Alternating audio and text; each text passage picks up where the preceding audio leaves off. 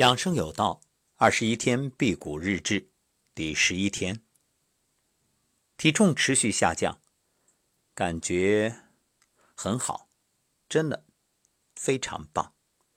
虽然以前也有过辟谷的经历，但是这一次是纯粹的辟谷。之前会有换食、代餐，而这一次因为内心的笃定，所以。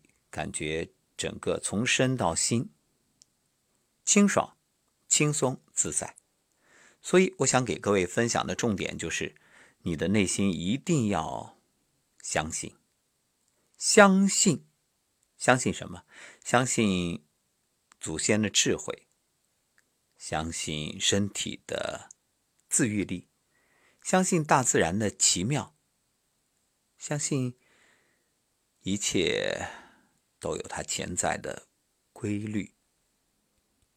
那今天的感受呢？除了这些之外，一个特别渴，一直在喝水，不停的喝，就是口干；还一个呢，困的感觉好多了。不过今天一直在静养，也没有出门，就是安心的休养。所以建议各位，辟谷期间静养非常重要。你看动物冬眠，它不可能到处消耗，所以。有的朋友啊，可能会指望啊，我辟谷我就要减肥，我目标很明确，那我配合运动是不是效果更好？我多出点汗，我让脂肪下的快点。注意欲速不达，你那都是想当然，千万千万不要自以为是，一切都是按规律行事，不要因为自己的想法而违背了自然的规律，最后有害无益。所以提醒不要画蛇添足。后台也收到了很多伙伴的关心，在这里向大家表示感谢。另外也有一些疑问，就是比如脾胃不好能不能辟谷？脾胃不好更该辟谷，为什么？想想看，就等于让你消化的脾和胃都能够得到一个休息、休养、修复。所以你说能不能呢？还有心脏病人能不能辟谷？当然，心脏病人建议啊，就算不辟谷，每个月你都断食一天，如果有可能的话，每个星期断食一到两天，这才好呢。一样的，你想想看，你心脏它一刻不停的在工作，你觉得吃多心脏轻松还是吃少轻松啊？那肯定是吃多，啊，吃多它要加班加点。所以各位，好好的、安心的辟谷或者断食，减轻你内脏的负担。无论是心、肝、脾、肺、肾，它都需要休息。如果辟谷过程当中出现了一些反应，比如病情加重，我们之前也说了，有可能是过去病翻出来，也有可能未来病提前发作。那这个呢，安心。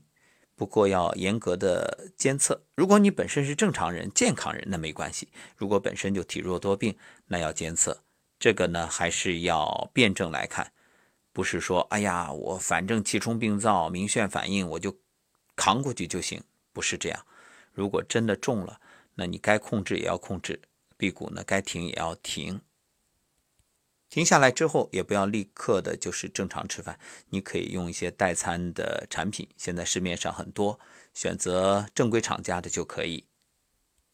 另外，可以适当的选用一些营养补剂，那只要是大品牌没问题。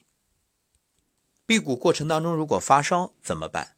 发烧也是好事儿啊，通过发烧可以身体排毒，那你只要保证多喝水、多睡觉就可以了。另外呢。多做深呼吸。另外，你所有其他的反应，什么，呃，吐啊，比如吐痰啊等等这些，没事儿。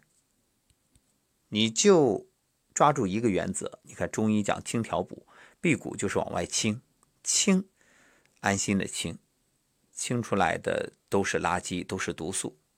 好，补充一点，那今天再次排大便，嗯，很正常。我知道这是开始排宿便了，非常棒。好，这就是第十一天的感受。那二十一天已经过半，就期待着继续与大家分享我的体会。